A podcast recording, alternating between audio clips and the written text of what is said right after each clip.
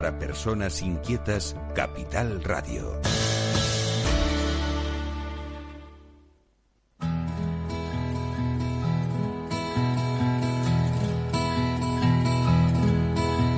Comienza la caja de Pandora. Al verte sonreír. Al verte sonreír. Un programa especialmente dedicado al mundo de la discapacidad. El niño que ayer fui. El niño que ayer fui. En Capital Radio La 10, cada semana hablamos de aquellas personas que por una causa u otra han llegado a ser dependientes. No, no vendrá y así sabrás lo bello que es. Lo presenta y dirige Paula Romero. Caen Caen mil lágrimas al mar. mil lágrimas al mar. Tú Tú no me verás llorar. no me verás llorar. Hola amigos, aquí estamos otra vez, como, como cada semana. Bueno, yo siempre empiezo el programa diciendo lo mismo, que aquí estamos, que no es nada, ¿eh? porque en tiempo de pandemia cualquier cosa puede pasar y si estamos aquí, pues tenemos que celebrarlo. Igual que vamos a celebrar, pues, la conversación que voy a tener con Isa Saldúa, que ella es una fisioterapeuta, una fisioterapeuta clínica, que dirige una, una clínica que se llama eh, Respira conmigo. Mm, Yo, mm, al hablar con ella, mm, pues, hombre, me, me sorprendió que no me hubiera acordado antes que precisamente su profesión va a tener ahora un largo recorrido y, y algo muy importante en, con las personas que se salvan de la COVID. Y dirige una, una clínica para personas con, con trastornos respiratorios eh, las personas que han pasado la COVID y que la han superado, pues se quedan con un, problema respiratorio, muchas de ellas, yo diría que la gran mayoría. Y, bueno, entonces es necesario el, el trabajo de, de una fisioterapeuta para poder superar esos problemas que nos deja la COVID. La COVID está haciendo muchos estragos están dejando muchísimas personas con, con muchísimos problemas ya. Estamos cansados de decirlo, llevamos ya más de un año con esto, pero aún así mm, se ve claramente que, que la gente no lo, no lo entiende. Muchos no lo entienden y pierden un poco, digamos, la prudencia y hacen cosas que no deben hacer. Pues nada, lo que estábamos diciendo es que sus pacientes eh, que han pasado la COVID eh, se quedan con unas secuelas, ¿vale? Sobre todo secuelas a nivel respiratorio, donde les cuesta mucho pues volver a hacer las actividades que hacían antes de tener la COVID. Entonces todo eso hay que volverlo a entrenar, tanto la musculatura general, porque también se quedan con mucha debilidad muscular a nivel de piernas, de miembros superiores y también debilidad de la musculatura respiratoria, lo que les dificulta respirar. Ajá. ¿Y esto mediante fisio? mediante fisio recuperan, ¿vale? Pero no va a ser mm, al tiempo. Bueno, también es pronto para saber la evolución que, que se tiene, ¿no? Pero Sí. yo, por ejemplo, tengo una paciente que vino que casi no podía caminar y con muchísimos dolores musculares y ahora ya hace siete kilómetros al día y ya no se cansa tanto, ¿vale? Lo que pasa que lo que sí que decir es que la lesión que haya a nivel de pulmón, las cicatrices que pueden quedar después de una neumonía bilateral, eh, pues eso no se va a recuperar. ¿vale? Claro. Pero claro, si se intenta que el paciente tenga la máxima calidad de vida y que vuelva a poder hacer por lo menos lo que hacía antes Sí, de tener sí. la COVID. O sea que te queda un, bueno, mucho trabajo por hacer porque Sí. hay muchísimas personas afectadas de, con esta, bueno, con esta secuela, evidentemente. Pues yo, vamos, espero que les resuelvas bastante el problema a quienes se acerquen a ti. Sí, en eso estamos. La verdad que es reconfortante porque sí, sí mejoran mucho. ¿Vale? Claro, date cuenta que ellos están, a lo mejor, por ejemplo, tengo una paciente en concreto que estuvo 23 días hospitalizada, no llegó a estar en la UCI, pero sí tuvo una neumonía bilateral y es la que te comentaba, ¿no? Que claro, cuando salió dices que claro, me vi, que no sabía dónde ir y bueno, lo típico, ¿no? Busqué fisioterapia respiratoria, porque claro, la fisioterapia respiratoria, yo llevo 20 años ejerciendo fisioterapia respiratoria, pero eh, la mayoría de la población yo creo que no, no la conoce. No la conoces. Entonces vino aquí y bueno, eh, sí, ella ha mejorado mucho, pero claro, también yo lo que siempre te he dicho, que los pacientes tienen que trabajar en su casa, y aquí les enseño, les trato, pero les doy unas pautas que tienen que ser muy disciplinados y hacerlo en su casa, porque si no... o sea, hay que tener una continuidad, no no es el día que va a la consulta, sino... Exacto, es continuado, porque si no, no, no se recupera nada. ¿Y estos pacientes eh, terminan teniendo una medicación fija o cómo te has eh, observado te, tú? Te, digo que es muy pronto todavía, pero de momento, por ejemplo, esta paciente no está tomando nada, ni siquiera un aerosol, ¿vale? O sea, es más, hacer la fisioterapia respiratoria, los ejercicios respiratorios, ejercicio, hacer actividad física, caminar, hacer aquí, por ejemplo, yo les tengo un, un, programa de entrenamiento donde se realizan ejercicios respiratorios, fortalecimiento de la musculatura respiratoria con una serie de dispositivos y luego tienen un circuito donde caminan en cinta, hacen bicicleta, hacen pesas, de acuerdo a lo que cada uno, porque ya te digo, cada uno es diferente, las secuelas son diferentes y cada uno se queda con más secuela, con menos o con más fuerza o menos fuerza. Entonces eso se valora y luego ya sobre eso se, se pone y otra otra otra cosa que pierden que pierden es la masa muscular de, de claro estar... es lo que te decía la masa muscular se pierde enseguida y luego para recuperar se tarda más. Y otra cosa muy importante que yo creo que no se le está dando importancia y para mí es fundamental es la afectación psicoemocional que tienen estos pacientes. Date cuenta que eran pacientes, en teoría los que tengo yo, no tenían ninguna patología previa y, y, claro, y el que tú tengas un ritmo de vida X y que ahora te veas eh, limitado o que tienes que bajar eh, ¿sabes? la velocidad de hacer las cosas y tienes que ir más despacio y tal, pues eso, quieras que no, aparte del miedo que tienen también, ¿no? O sea, eso es también muy importante. Es un, debería ser un trabajo en equipo, un equipo multidisciplinar para poder llevar bien esta que, patología. Que, interviniese un psicólogo, por ejemplo, también, ¿no? Claro, sí, sí. Psicólogo, neumólogo, en algún caso logopeda, mm, neurólogo si hiciera falta, eh, y fisioterapeutas respiratorios y fisioterapeutas generales también. Claro, pero es que fíjate, estamos tratando de salvar vidas. Después, cuando ya cuando ya estén salvadas, ya empezaremos con la, pienso yo, ¿no? Que, pero claro, también es cuanto antes se haga esta recuperación, antes va a, mejorar el paciente y, y, se va a reincorporar a su vida laboral también, porque claro, muchos de ellos están de baja. Entonces, claro, no pueden realizar los trabajos que hacían antes, que claro, es un tema, la verdad, para hablar, sería bueno hacer una, unas llamadas así con varios, ¿sabes? Mm, personal sanitario que, que este, este tipo de pacientes. Sí. Mm. Pues bueno, no te quito más tiempo porque sé que dentro de nada tienes una paciente. Y, y, bueno, pues te felicito por tu trabajo. Y Gracias, bueno, Paula. A ver, a ver Isa, cómo se va resolviendo todo esto. A ver, a ver. A ver. Y un abrazo muy fuerte. Que tengo que decir es que tengo pacientes tanto jóvenes como más mayores, de 32 a 73 años. O sea que, sí, porque se piensa que solamente le da a los mayores. ¿eh? Exacto, no, no, no. Mucho cuidado, respetar todas las normas, porque si no, esto con esto no va a acabar con nosotros y no nosotros con él, con el bichito. Un abrazo muy fuerte. otro para ti, Paula. Gracias. Cuídate mucho. chao. Pues eso, esto es algo que deberíamos de repetir todos los días, en, en todo momento, para que la gente tome conciencia, porque el problema de, de esta pandemia mm, es que hay muchas personas que ni siquiera se dan cuenta de que pueden ser portadores, van incluso sin mascarilla.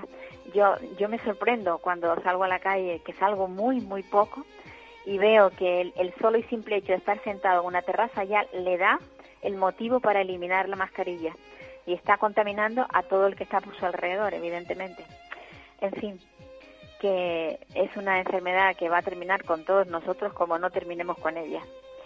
Y ahora vamos a ver si hemos estado en Santa Cruz, o sea, porque con quien hemos hablado, con Isa Saldúa, tiene su clínica en Santa Cruz de Tenerife, y ahora nos vamos a, a quedar aquí en Santa Cruz de Tenerife para hablar con Rosa María Azuara, ella es la mamá de, de dos niños que tienen autismo, pero es la típica mujer que mujer joven que lucha y que logra cantidad cantidad de cosas. Buenos días, Rosa María. Hola, buenos días, Paula. Y buenos días. bueno, bueno, buenos días, buenísimos. No sé si habrás podido dormir, si te ha dejado tu pequeño dormir esta noche. Esta noche sí. oh, has tenido suerte, ¿no? Ay, sí, este, hoy he podido descansar, hoy me ha dejado, sí. Llevamos un par de días un poquito, un poquito buenos y eso da un poquito de respiro también. El más pequeñito, sabes que es un poquito complicado, pero llevamos bastante bien. Tú, tú recientemente, eh, eh, bueno, has publicado unas fotografías, bueno, me las mandaste a mí, de tu hijo, que me sorprendió mucho porque mm, tu hijo tiene el, el mayor, o sea, el que le sigue, no el mayor, el mediano, que tiene 10 añitos, años, que tiene 10 añitos, eh, ha hecho la comunión y ha sido capaz de ponerse a posar para que le hagan fotografías. Está integrado, realmente es un niño con el que has logrado un buen trabajo. Cuéntanos cómo, porque fue el, el primero de tus hijos que te diagnosticaron que tenía autismo. Cuéntanos un poco para esas madres que comienzan ahora con el tema del autismo, porque le han diagnosticado a, su hijo, eh, ¿cómo, ¿cómo te sentías tú? ¿Cómo te iniciaste esa lucha? Cuéntanos. Sí, vamos a ver, cuando a Carlos le diagnosticaron eh, a, Carlos no simplemente era simplemente autismo, sino también eh, déficit de atención, en fin. Bueno, eh, al principio lo que, lo que te sientes, primero se te cae el mundo encima, ¿no? Te sientes como que no totalmente perdida, te sientes sola, yo me sentía muy sola, me, me hundí y, y claro, eh, lo único que no, no sabía que existían ni siquiera las terapias, sino simplemente las terapias estas privadas, no sabía lo de, las terapias esas de educación y demás, eso no, no tenía ni idea, ¿no? Entonces lo que hice fue empezar, pues lo que seguramente eran muchas madres o padres, ¿no? Empezar a mirar internet, empezar a estudiar, eh, de qué manera llegar al niño de qué manera abrir esa puerta, ¿no? Un poco para llegar a él y conectar. Ha sido un proceso de, mucho tiempo, ¿vale? Pero Carlos ahora mismo está en cuarto de primaria. O sea, vamos a ver, yo lo que quiero mandar desde aquí es un mensaje de, de, aliento a, esos, a los padres, a los familiares, sobre todo a los padres, de lucha, de que con, de que con mucho trabajo se puede conseguir y siempre va a haber un avance mayor, menor, eh, en algún grado siempre van a avanzar. Ese es sobre todo el mensaje que a mí me gustaría transmitir. Eh, a ver, yo te, puedo decir, por ejemplo, que en el primer informe, cuando Carlos tenía casi casi cuatro años, lo que resume es que es un, un trastorno severo. O sea, era un trastorno severo, tanto del lenguaje como cognitivo a todos los... No sé si se me está escuchando bien. Sí, te oigo perfectamente, te oigo, te oigo. O sea, era un trastorno totalmente severo, ¿no? Estaba ah, eh, absolutamente aislado. Es decir, en el colegio él, él, se autolesionaba, era un niño que chillaba, que mordía, que pegaba, que se daba golpes. Eh, y entonces, ya te digo, ha sido un proceso que empecé, pues, pues empecé con, con animales. Metí en mi casa conejos, llegué a tener tres conejeras metí perros en casa, empecé con terapias de, de, de, equinas, terapias eh, caninas, adiestré dos labradores, en fin. Y poco a poco lo llevaba a la playa eh, para que tuviese el contacto con el agua, con son niños muy de, de, agua. Sí, es algo que les gusta arena, mucho, ¿verdad? no les gusta mucho la arena, mm, mm, nos, nos íbamos intercambiando, mi hijo mayor, porque en ese momento mi marido no estaba, nos cambiábamos, nos metíamos en la ducha, en el baño y nos cambiamos un día detrás de mi hijo mayor, al que también le debo muchísimo, pues su hermano está implicado totalmente y está implicado con sus dos hermanos. Eh, nos íbamos intercambiando para jugar con él, para poder interactuar. Nuestra casa se cambió absolutamente y se hizo como si fuese un... Eh, era lleno de, pelotas de colores, eh, jugando constantemente para interactuar con él y, y bueno, gracias a Dios y a, mucho esfuerzo y que, que será el que hacemos todos los padres, pues hemos conseguido que Carlos hoy, pues sí, esté absolutamente integrado y bueno, tú incluso pudiste hablar con él por teléfono, ¿no? Efectivamente, me sorprendió tantísimo porque tiene una fluidez tremenda y, y además mm, parece una persona, precisamente ahora, en la primera entrevista que he hecho ha sido a una persona que es una fisioterapeuta, estuvimos hablando de la COVID y con tu hijo es que me sorprendió cuando me, me dijo que había que cuidarse, que había que protegerse. Sí, sí, sí, sí, él tiene clarísimo, además de- Claro. te, te dicen, ¿no? Lo de la mascarilla me la tengo que cambiar cada no sé cuánto tiempo, él, él sabe perfectamente ya el- incluso la hora, o sea, vamos a ver, eh, y te dice, tienes que usar el gel, él llega a casa, se cambia, eh, sigue absolutamente todas las... Hay Las algunas normas. cosas que, que, que, que sí las sigue teniendo, ¿no? Está, está claro que esto no es una cosa que se quite y ya está, ¿no? Pero vamos, un niño que llega a casa y hace absolutamente todo, se quita los zapatos, la ropa, va directamente a la ducha eh, y, y habla con, y bueno, y si hablas con él es que mm, si no lo dices, no se lo nota. ¿sabes? No la notas, sí, sí. es importantísimo. Yo, yo, vamos a ver, nunca llevé a Carlos a ningún tipo de terapia. Incluso aquí, lo tengo por escrito, le mandaron prozac infantil en esta época, cuando to- todavía no tenía cuatro años, nunca se lo di.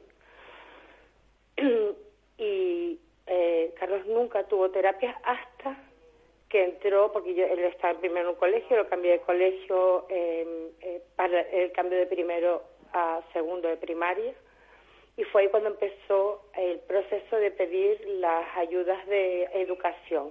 Hasta ese momento, todo lo que fueron eh, intentar eh, enseñar a Carlos, intentar los métodos que famosos que, hay y demás, y todo lo que se me ocurrió, eso fue una cosa, no quiero echarle flores, pero fue un trabajo eh, en casa muy gordo y porque no sabíamos.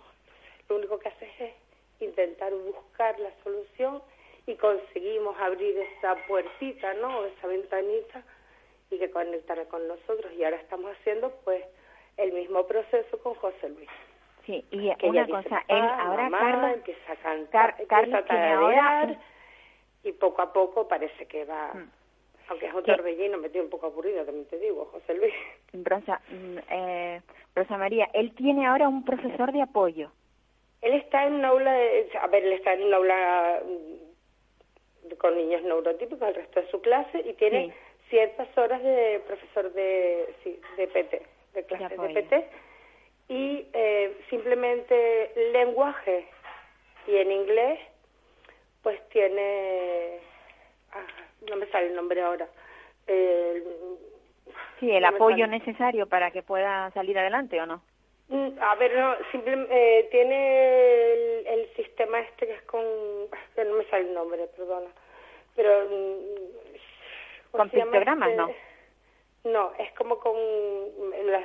Mira, llevo tres años intentando luchar por esto y no me sale el nombre, se me acaba de ir. Bueno, no pasa Pero nada. vamos, el matemáticas, sociales, todo esto está a su nivel. Simplemente el lenguaje y el inglés eh, tiene unos niveles inferiores, pero precisamente por ese conflicto, ese problema, no ese déficit que tiene con el, evidentemente con el lenguaje, que no es el lenguaje del habla, de que él se pueda expresar, porque como tú, tú misma pudiste comprobar, tiene un, un- un vocabulario muy extenso, per- Sí, eh, sí que lo tiene. se expresa perfectamente, pero no es lo mismo que el asimilar conceptos gramaticales, ¿vale? Me refiero Ajá. a esto simplemente. Entonces sí tiene un tiene un- un apoyo y, y nada, y es lo único que tiene en el colegio de momento. Él sabe nadar, es un niño que puede practicar cualquier tipo de deporte, es totalmente independiente, se ducha solo, le dice a Carlos te toca la ducha, Carlos, o sabe, come solo, o sea, todo. Bueno, hemos pues yo- conseguido ese nivel que, que yo ahora es el mensaje que quiero mandarle a todos esos padres que ahora mismo les, les han dicho tu hijo no va a poder hablar, tu hijo no va a poder caminar, como me dijeron a Luis, por ejemplo, me lo pusieron muy también muy negro, como con Carlos, que iba prácticamente me, lo- me lo pusieron de autómata. Entonces, yo mi mensaje es que no no se queden con ese no, sino que que sigan su instinto de madres, de padres, de que se puede, se puede avanzar siempre. Siempre duda, van a duda. tener un avance con el tiempo. Eh, aunque se, se puede tardar incluso años, no pasa nada, pero y habrá momentos en que te callas, llores, yo he llorado, yo he chillado, me he metido en mi habitación a hincharme a llorar y después sales con más fuerza porque tienes que luchar por esa personita que depende de tu, de tu coraje y de tu fuerza para levantarlo, porque el día de mañana hay que ser lo más independiente posible.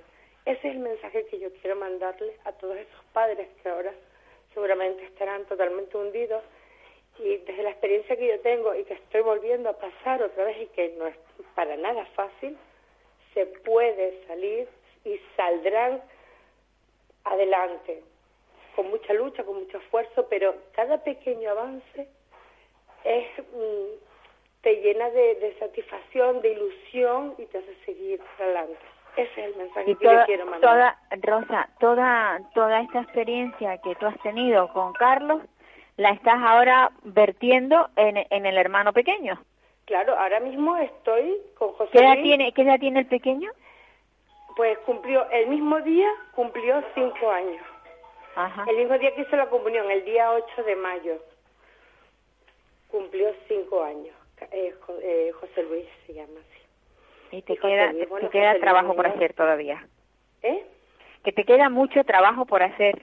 Pues sí, eh, vamos a ver, es un, José Luis tiene un, igual un poquito más que Carlos en su momento. En ciertos aspectos eh, sí es un poco es un poco más complicado, pero ya te digo, a mí no, yo no me he hecho para atrás. A mí me puede decir que mi hijo no hablar no, no va a hablar o probablemente. Es una forma, no te dicen, no te dicen que no porque no saben, nunca te dicen, mira, no sabemos el avance que puede tener, pero con la cara te están diciendo que se va a quedar así, ¿no? Entonces, mm, de un no, yo ya escucho jaca, escucho mamá, escucho papá, le escucho tararear ciertas canciones. Eh, ya eh, ya, me, ya ya contacta visualmente no mucho tiempo pero sí hemos conseguido que contacte visualmente. Ya empieza a comer solo poco a poco. Tiene un carácter que no te lo puedes ni imaginar José Luis. Eh, ya se ríe ya viene a buscarte ya te lleva de la mano a la nevera la abre coge lo que quiere de la nevera y te lo da. Mm, ya cuando quiere la calle te lleva a la puerta y se enfada no y te dice que eh, sabe, entonces ya, le, ya, le, ya ayuda para vestirse. Es un proceso, pero como ellos tienen su, su cada niño, como cada persona, tiene su proceso eh, de avanzar, ¿no? Entonces, él, él tiene este eh, un tiempo, un tiempo que puede ser de un año, dos años, cinco, me da igual, pero avanzará. Yo nunca me voy a quedar con él, no, te lo digo ya. Carlos tardó X tiempo y sigue avanzando, porque no nos quedamos aquí, tiene que seguir avanzando para ser una persona socialmente independiente, con su trabajo, llegar a ser, mm, mm, ¿sabes? Independiente absolutamente, lo sé. Y José Luis, quiero me, que llegue me encanta, me, Rosa, me encanta tu, tu, tu positividad, porque eres muy positiva y yo creo que eso es lo que te hace, eh, pues, conseguir grandes cosas no se logran las cosas si no se si no se se siente lo que se está haciendo y si no se tiene pues esa ese nivel de positividad que tienes tú. Un abrazo muy fuerte y muchas gracias Paula. Y a seguir luchando. Eh, mucha fuerza para todos esos padres, no se queden nunca con el no, luchen por sus niños y siempre con luchando se puede avanzar. Y les mando un beso muy fuerte. Y a ti Paula pues ya sabes aquí me tienes para cuando quieras vale un abrazo. Y un beso muy fuerte. adiós. a cuidarnos todos pues sí ahí ahí está claro que que cuando se tiene ganas de luchar y cuando se lucha por el trabajo eh, de enseñar a, un hijo a un hijo con, con, autismo porque mm, los niños con autismo son distintos y eso es algo que todos sabemos. Nuestros oyentes siempre mm, nos vamos, me oyen hablar de, de, lo que es el autismo. Esa parte de, del mundo de la discapacidad donde los niños nacen con distintos con una forma de sentir y de ver la vida que no es la de los neurotípicos. Y, y, dependiendo de, bueno del nivel intelectual que tengan, más bajo o más alto, se consiguen o no se consiguen grandes cosas, pero también está claro que para conseguir esas cosas hay que trabajarlas. Y el interés que tomen los padres en la lucha por, por enseñar a ese hijo también es muy importante, no solamente llevarle a un terapeuta, a un psicólogo, a un pedagogo, también hay que, hay que trabajar en casa, que no solamente pasa con las personas con autismo, que todos nuestros hijos neurotípicos también necesitan apoyo en casa. Oh, no me digas, me dicen desde control que tengo un número, un número de, de teléfono que no me está, no me funciona. Bueno, vamos a intentar hablar con la persona que sigue que sigue en la lista de los llamados y buscaremos nuevamente el, un teléfono para contactar con la persona que teníamos ahora para hablar. Vamos a ver si conseguimos hablar con, con Joana Navas, que es también otra madre con un chico con autismo, y a ver si está al teléfono. Porque bueno, a ver, queridos oyentes, yo sigo en casa, a ver si dentro de 15 días ya me incorporo y puedo estar en el estudio porque es mucho más cómodo. Yo he pasado, he pasado un, unos ratos bastante difíciles desde mi domicilio haciendo el programa, pero no, no podíamos pararlo. El programa este no se podía parar. No se podía parar y así ha sido. Hola, Joana. Hola, buenas, ¿qué tal? Encantadísima de hablar contigo otra vez, Paula. Yo, yo también, porque además quería hablar contigo porque habéis hecho, habéis hecho un proyecto eh, que beneficia no solamente a, a tu chico, a tu niño, sino que a muchos niños más que están en la misma situación que él. Cuéntanos cómo surgió ese proyecto. Pues ya sabes que nosotros intentamos siempre pues dar visibilidad sobre el autismo, romper mitos sobre él y concienciar a las personas. Entonces, siempre cuando nos llaman para cualquier cosa, para dar visibilidad, siempre decimos que sí. Nos ofrecieron en algunas universidades de que si podíamos hablar sobre autismo y contar nuestra vida propia. Y dijimos que sí, que yo no tenía ningún problema, ya que nosotros la compartíamos en Facebook, tanto en Facebook como en Instagram, para que supieran la vida cotidiana de David y como pues con terapias, con mucha paciencia, con mucho cariño y con mucho esfuerzo se pueden conseguir muchas cosas. Y así lo hicimos. Ajá. Bueno, y ha, ha, sido un éxito. Sí, eso dicen. Nosotros seguiremos siempre dando visibilidad e intentar ayudar a otras familias para que no pasen porque no tengan desconocimiento y que no lo pasen mal como lo pasamos nosotros. No queremos que pasen por esa misma situación. Entonces es bueno pues visibilizar y ver que todo es posible y lo que no queremos es que siempre lo repito y lo diremos que David no sea el único niño en conseguir cosas porque entonces hablaremos de verdadera inclusión. Cuando sean más niños con autismo, con distintas capacidades que consigan cosas, será una verdadera inclusión. Claro. ¿Participó en este proyecto también eh, tu hijo? Eh, sí, David siempre siempre le pregunto a él, porque vale, aunque nosotros queramos hacer cosas, siempre es el que le tengo que preguntar, porque siempre me dice David que el que tiene autismo es él, no yo. Entonces, pues siempre cuando queremos hacer alguna cosa, siempre le preguntamos, David, ¿te apetece? ¿Quieres hacer esto? Si él dice que sí, pues adelante. Siempre es bueno, pues, dar visibilidad. Y si él está preparado y él está predispuesto y le apetece y quiere, mientras que él sea feliz, pues adelante y podemos ayudar a otras familias y a todo el mundo, pues no tenemos ningún problema. Bueno, ¿y cómo, en qué, en qué participó él? Eh, pues él ha participado en varias cosas. David, por ejemplo, ha sido el primer niño conseller de la infancia aquí en Gandía y gracias a un proyecto que presentamos al ayuntamiento, él como conseller, pues ha conseguido que en Gandía se pongan pictogramas en toda la ciudad.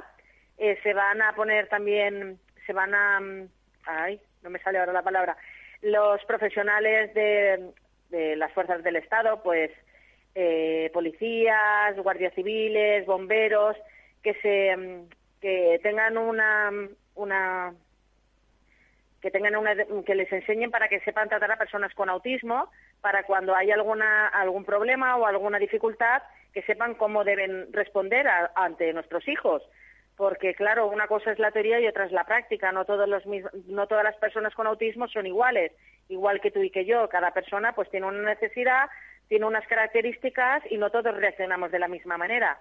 Al igual que también eh, dio David que en el ambulatorio, bueno, ni en el hospital, que las mm, cuando va una persona con autismo o con otro tipo de dificultades va al hospital, sepan las cuando le van a realizar una prueba, sepa con pictogramas o con historias sociales qué es lo que le van a realizar para que esa persona se sienta tranquila, se sienta relajada porque sabe lo que le van a le van a hacer, incluso aunque no tenga dificultades, incluso una persona mayor o que no sepa leer, le va a venir bien esos pictogramas porque va a sentirse segura y va a saber lo que le van a realizar, que tengan una anticipación de lo que va a ocurrir.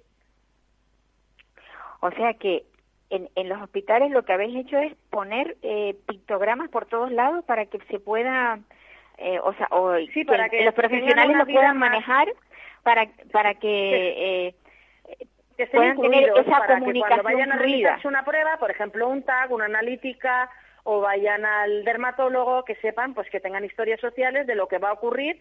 Pues por ejemplo, yo voy al dermatólogo pues porque me han salido unas pecas, pues por ejemplo, para que vean que el dermatólogo me va, me va a mirar unas pecas, por ejemplo, que tengo en los brazos o que tengo en la cabeza o que tengo en la espalda. Si voy al oftalmólogo para que me vea la vista, que me van a poner unas gafas, que me van a, que va a haber una pantalla con números, que me pueden poner animales o números, pues taparme un ojo, otro, o sea, las pruebas que te van a realizar, que tú las tengas con historias sociales y con pictogramas para que tú te sientas seguro de que sepas lo que va a ocurrir. Bueno, pues esto es algo que es importantísimo que tenerlo en Te cuenta. escucho un poco lejos ahora. ¿Me oyes lejos?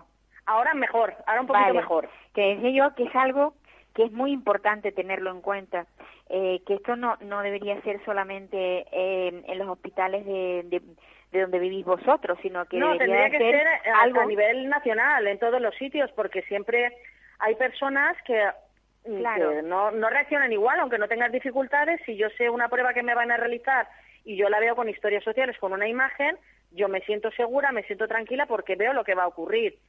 Entonces, en ellos más, porque ellos necesitan toda una, anticipación, que esté todo cuadriculado, que sepa lo que va a ocurrir, y yo me siento tranquilo, me siento seguro, pues no me frustro y reaccionaré mejor y seré, pues, uno más para cuando me realicen las pruebas. No me pondré nervioso, es que se puede poner como, como tú y como yo, pero es más fácil que tengan, que se incluyan en la sociedad.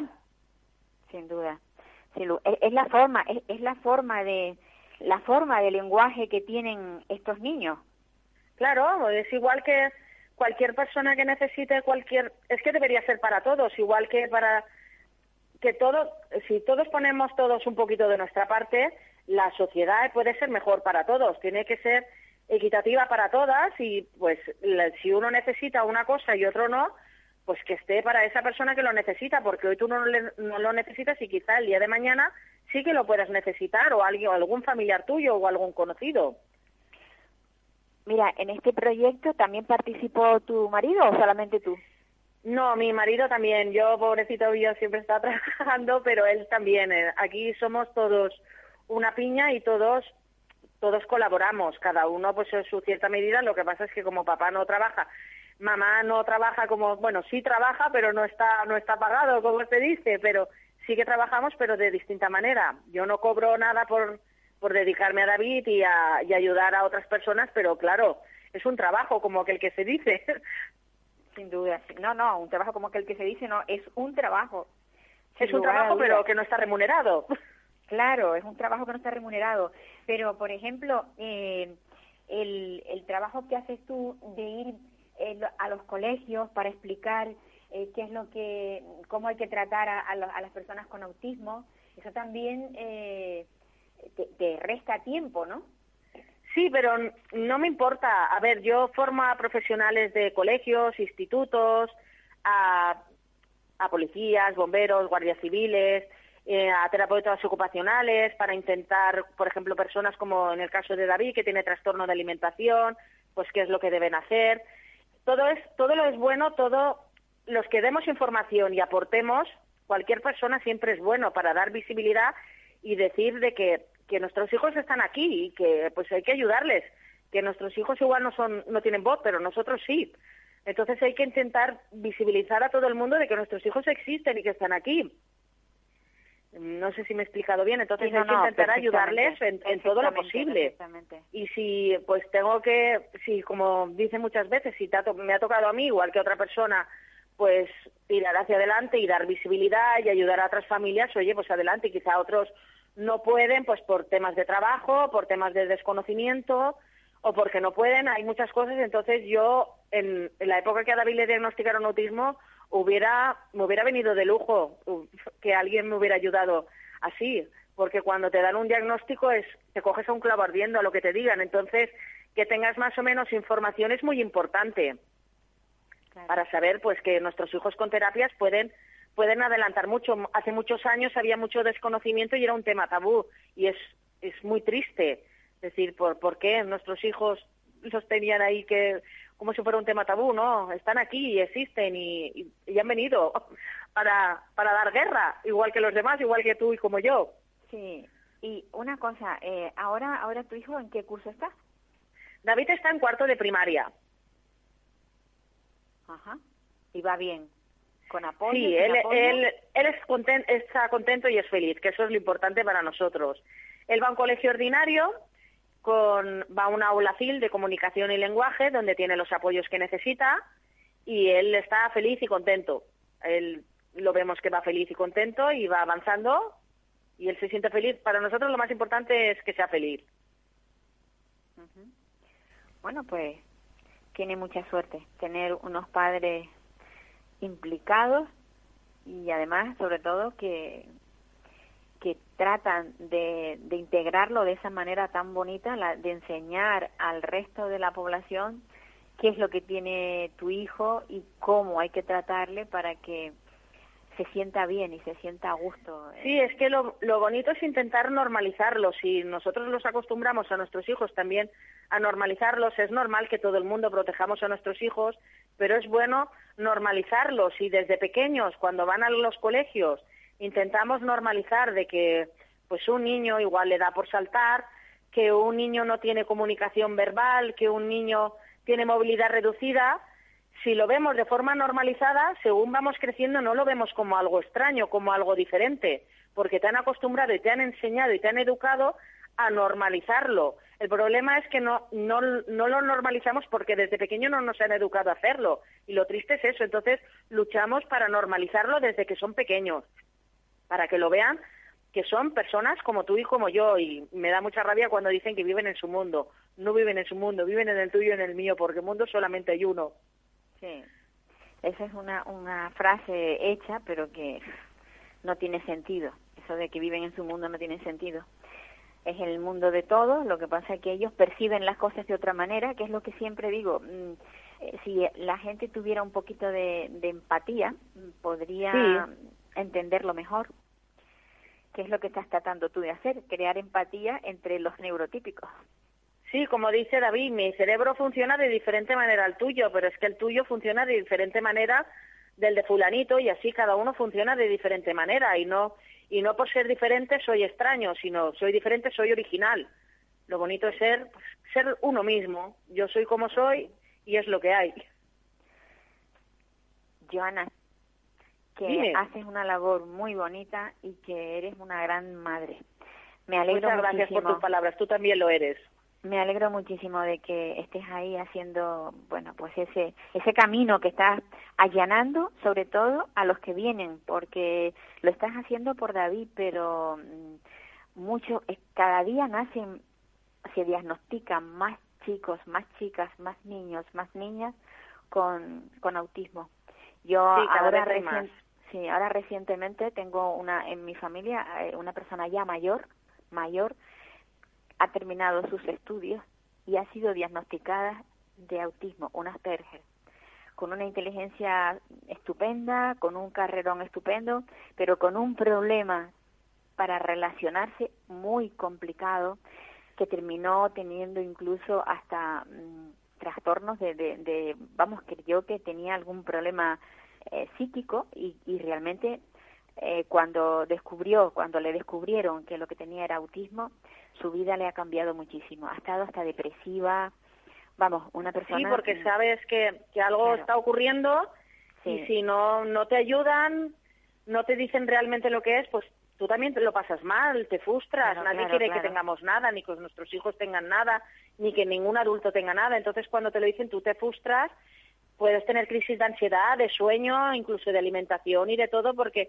te está ocurriendo algo y no sabes el qué. Y no sabes lo que es, sí. Pues ya te digo, hay ahora últimamente hay muchísimas personas, incluso gente mm, ya mm, adulta, adulta diagnosticada, diagnosticada ya de mayor, que, que tenía trastornos y que no sabía qué era lo que le pasaba, por qué no sabía relacionarse, por qué tenía problemas en su trabajo, por qué tenía problemas cuando estudiaba y resulta que el problema le viene porque percibe las cosas de distinta manera, porque la persona con autismo no ve el mundo igual que lo vemos nosotros, no lo ve igual. No, lo perciben de, de diferente manera, su, su memoria visual y su, percepción tienen más que nosotros, o sea, ellos perciben las cosas mil veces más que nosotros, igual que, que los sentimientos, aunque digan que no tienen sentimientos, sí tienen sentimientos, igual que tú y que yo, ellos sienten, ellos quieren, ellos aman, lo que pasa es que lo demuestran de diferente manera. No todo el mundo es igual de, a lo mejor yo puedo ser muy cariñosa y dar muchos besos y abrazos y a lo mejor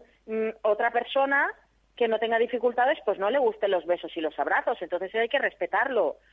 entonces son muchas cosas y sé que, por ejemplo, en el caso de David le cuesta mucho sociabilizar y en estos momentos de pandemia, siempre lo he dicho, pues fueron un poco complicados porque como le explicas a un niño que, le, que empieza a sociabilizar, que ahora no debería hacerlo para seguir vivo. Entonces, ha sido un momento muy complicado. Como decirle a una persona que le cuesta sociabilizar que ahora no debe hacerlo. Pues sí. Pero bueno, te entiendo perfectamente lo que dices porque lo, lo, vivo en mis carnes día a día. Pues sí, es muy complicado y, y la verdad es que, eh, a ver, la pandemia para todos ha sido complicado, pero yo siempre digo lo mismo. Para, ellos, pero para las personas con, con discapacidad más. Sí, sin duda. Pues nada, Joana, un abrazo fuerte. Pues muchas gracias, Paula, por contar con nosotros siempre y, como dice David, que os queremos mil. Un besito enorme de Tomás David enorme. Hasta la próxima. Muchas gracias, Paula. Pues seguimos adelante y ya casi en la recta final del programa, a ver si conseguimos contactar con, con Yolanda. Espero que sí, porque ha sido la persona que, bueno, va a sido va a ser la persona que nos hable de, de la discapacidad. Bueno, deciros que Joana mm, está en Valencia, desde Valencia nos habló, y ahora nos vamos a ir a Toledo, creo que Yolanda está en, Yolanda Gómez es la persona que va a intervenir ahora, espero que consigamos contactar con ella. Y, y voy a hablar con ella de discapacidad y trabajo, porque da la sensación de que seguimos teniendo problemas para, bueno, hay problemas para conseguir trabajo, evidentemente, el trabajo está muy mal y ahora con la pandemia peor todavía. Pero si encima tienes alguna discapacidad, el problema es más gordo. Es más complicado tener, conseguir un trabajo, tener una remuneración con, tu trabajo eh, que sea además real, que no sea algo que te den como si fuera, pues no sé, una limosna por el hecho de tener una discapacidad. Vamos a hablar con Yolanda, no sé si estará al otro lado del teléfono, si hemos logrado contactar con ella. Vale, pues sí, estupendo. Hola Yolanda. Hola, buenos días, Paula. Bien, tuvimos un, pequeño problema con el teléfono, pero ahora ya te tenemos ahí. Yolanda, yo, yo estaba diciendo en el tiempo que estaban tratando de contactar contigo que el trabajo con, con las personas con discapacidad sigue siendo un problema. No es verdad que las personas con discapacidad eh, o sea, lo tengan bien, lo tengan, lo tienen muy mal. Lo tenemos muy mal. Es cierto que con la pandemia a todo el mundo nos ha afectado, pero a las personas con discapacidad nos ha afectado el doble, porque si ya antes era difícil que encontrásemos trabajo, ahora es mucho más complicado y los centros especiales de empleo pues em, precisamente no son la panacea como intentan vender. Eso es lo que yo quería que nos contara, porque la semana pasada hablamos con una fundación y la verdad es que pintaba muy bonito, a mí, a mí me gustaba, estaba oyéndolo y, y decía, caray, qué bueno, ¿no?, que existan estas iniciativas. Son iniciativas privadas, ¿no?, en la mayoría de los casos, ¿o cómo es la cosa? Sí, son, iniciativas privadas que además es que suelen ser o fundaciones o centros especiales de empleo los que realizan ese tipo de, de, actividades y, la verdad es que tal y como lo cuentan queda muy bonito y en, el en el papel está fenomenal, pero luego la realidad es completamente diferente. ¿Por qué, ¿Por qué es diferente? Pues porque tienes que pasar por un, un curso, eh, un curso que está orientado para trabajar no en el mercado laboral ordinario, sino en los propios centros especiales de empleo. O sea, no, no facilitan eh, el, el, acceso al mercado laboral, es mentira. Luego mm, te cogen y te venden que, que, te van a enseñar a hacer el currículum, cuando la mayoría de nosotros, te puedo decir que el 100% de nosotros sabemos hacer currículum también como ellos o más, porque por desgracia estamos acostumbrados a, a realizar currículum. Claro, y, porque... y luego, aparte de eso, es que una vez que has pasado ese, ese curso, pues no cogen realmente a las personas que sean válidas, sino cogen a las personas que a ellos les interesan. Y si cogen a alguno es porque reciben una subvención por haber contratado a algún, alguna persona con discapacidad, pero no por la validez que pueda tener. O sea que detrás de todo esto hay, digamos, un movimiento lucrativo. Sí, sí, sí. El 100% es lucrativo. Primero, ellos reciben una, una ayuda por parte de la comunidad o parte de o por parte del Estado por realizar ese centro especial de, ese, curso mm, con un número de personas determinado de personas que pueden coger y que sean que, hayan repetido ese curso o que sean nuevas para hacer ese curso eh, pero el caso es que es que cumplan esa, ese requisito y luego además reciben una ayuda otra, otra subvención por contratar a un número de personas. ¿Lo recibe la, la propia, eh, digamos, fundación o, o lo recibe la empresa? Porque yo sé que las empresas, cuando, cuando tienen un número determinado de, de, de empleo para eh, personas con discapacidad y ahí tienen una bonificación. O sea, eh, recibe la bonificación la empresa y al mismo tiempo lo recibe la, la oficina, digamos, eh, de colocación de personas con discapacidad? Eh, es que normalmente mm, esos cursos o esas actividades que programan están destinados para los propios centros especiales de empleo. Entonces, eh, van ligados de la mano. Por un lado lo recibe por haber realizado el curso y por otro lado lo recibe por haber contratado a un número de personas con discapacidad. O sea, reciben dos subvenciones. Dos subvenciones. Mm. Madre mía, o sea que... Y bueno, y en estos cursos yo... Mm, a ver, mm, lo normal es que cuando alguien tenga una titulación, podría ir a la empresa directamente a, a ver si son contratados. Pero tú llegas con una titulación a estas oficinas, digamos, de colocación, les, les enseñas tu currículum con tus conocimientos y ellos te buscan un trabajo adecuado a, a esos conocimientos que tú tienes. O pasas por ese curso que ellos te hacen, ¿cómo es la cosa? Te dicen que sí, pero siempre tienes que coger y si pasas un curso, mejor que mejor, porque les ayudas a ellos, eh, en primer lugar, por cubrir la cuota establecida y luego además le estás ayudando porque eh, estás recibiendo también, están cubriendo otro tipo de cuota para, para centro especial de empleo. Es más complicado de lo que parece. entendido lo que te quiero decir. No, no, no. Eh, parece, parece muy bonito dicho así, pero la, la realidad mm, que vivís es otra, es otra. Es que es eh, completamente diferente, es que te lo cuentan tan bonito y es tan, tan, tan te lo cuentan de una manera tan bien que si dices es que es cierto, pero es que luego mmm, profundizas y ves que no es así, porque es que lo, te lo estoy contando porque es que lo he vivido yo, no es que Eso me te iba a decir, tú has tenido esa experiencia, tú has tenido la experiencia. Yo he tenido esa experiencia, yo he pasado por un curso especial, me llamaron para hacer un, un curso. Yo estaba trabajando, pero como tenía tenía compromiso de contratación, pues yo dije, mm, vale, estupendo porque yo el trabajo que tenía era un trabajo que no tenía nada que ver conmigo y además era una, sustitución por un, tiempo determinado. Dije, bueno, pues aquí tengo una posibilidad de, de tener un, futuro. Y dejé el trabajo y me puse a hacer el curso. Y realicé el curso.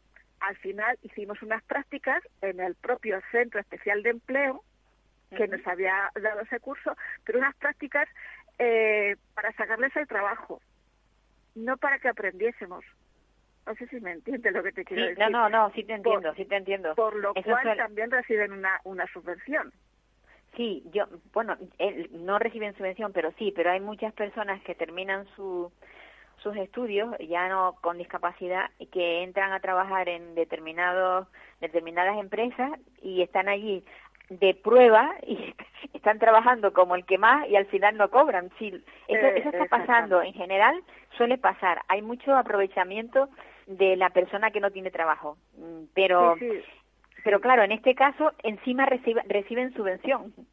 Aprovechan el trabajo del, del empleado y el empleador al, al, mismo tiempo recibe la subvención, que es lo que tú me estás diciendo, ¿no? Exactamente, y luego pues te contratan por seis meses, que es el periodo mínimo para que puedas recibir la subvención y una vez que, que, has, recibido esa subvención, que llega al final del contrato, no te renuevan el contrato, seas válida o no seas válida.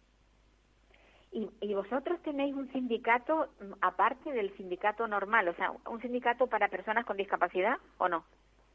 No, eh, lo que tenemos es un movimiento, el movimiento por la discapacidad, que estamos luchando para que toda esta, que la, para que la figura del discapacitado cambie y tengamos voz propia y se nos escuche.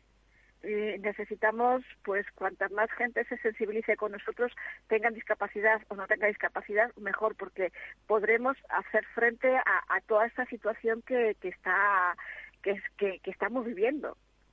Porque es que ya no solamente es que nos afecta a nosotros, es que afecta a toda la sociedad porque están recibiendo un dinero que es público. Sí, sin duda. Cuando hablamos de discapacidad, eh, seguramente las personas que tienen discapacidad intelectual incluso se, aprovecharán más de ello que el que tiene eh, sus niveles cognitivos, como te pasa a ti, que, que tú tienes una discapacidad física que no tiene nada que ver, o sea, que, que no te pueden estar engañando, que lo ves con muchísima claridad, por así decirlo. Sí, y es que además sabes también lo que pasa, que es que pues aprovechan de, de, las personas que tienen una discapacidad intelectual y de la familia que tiene que tiene un hijo con discapacidad intelectual porque les venden la moto con perdón de la expresión de que todo es maravilloso de que eh, gracias a, a ellos eh, su hijo su tío su sobrino están teniendo un empleo que es eh, apto para adecuado para ellos cuando no es esa la realidad. Pues sí Yolanda, me queda un minuto. E, esta conversación creo que deberíamos de tenerla, eh, retomarla más adelante, porque es muy importante que la sociedad sepa lo que está pasando, porque las personas con las personas con discapacidad necesitan apoyo. Sí, pero de todos nosotros. Y perdona un minuto, eh, decirte que estamos en Facebook, en Instagram y en Twitter. Necesitamos necesitamos necesitamos que la gente que se sensibilice que se ven, se, se venga en movimiento. Pues se hagan miembro del movimiento porque necesitamos hacer mucha fuerza para que nos escuchen y para que esta situación cambie. Muy bien Yolanda. Eso. Ayudar a Yolanda. Ayudar a Yolanda no ayudar a la discapacidad en su trabajo al movimiento. Un abrazo fuerte Yolanda. Un abrazo. Cuídate mucho Gracias, un saludo. Amigos, se acabó el programa. A veces me resulta incómodo tener que cortar a la persona con la que estoy hablando porque hay mucho que decir y en este caso mm, creo que voy a retomar otra vez esta, esta llamada en otra ocasión y vamos a hablar más largo y tendido. Un abrazo a todos y a cuidarnos. Adiós, me voy, No quiero esto es lo que hay.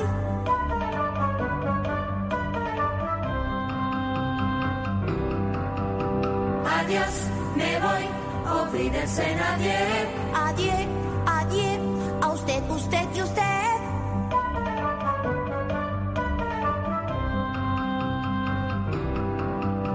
Adiós, me voy, olvídense no Me voy, si hoy por fin pruebo el champán. ¿Puedo? No. Me voy, goodbye, ofídense adiós. Me voy con un suspiro y un adiós, adiós.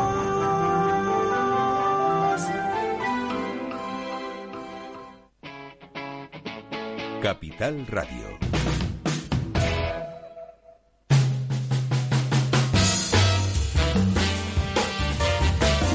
Capital Radio.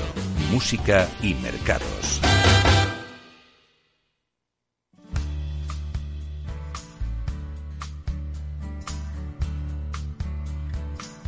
We said we'd walk together, baby, come what may. There come the twilight, should we lose our way? As we're walking, a hand should slip free, I'll wait for you. Should I fall behind, wait for me? We swore we'd travel darling, side by side. We'd help each other stay in stride. But each lover's steps fall so differently. But I'll wait for you. If I should fall behind, wait for me. Now everyone dreams of love lasting and true. Oh, but you and I know what this world can do. So let's make our steps clear that the other may see. And I'll wait for you. And if I should fall behind, wait for me.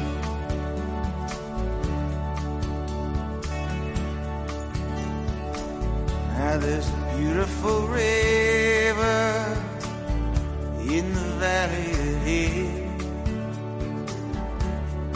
Beneath the oaks bough, soon we will be wed. Should we lose each other in the shadow of the evening trees? I'll wait for you. Should I fall behind, wait for me. Darling, I'll wait for you. Should I fall behind, wait for me. Yeah, I'll wait for you. Should I fall behind,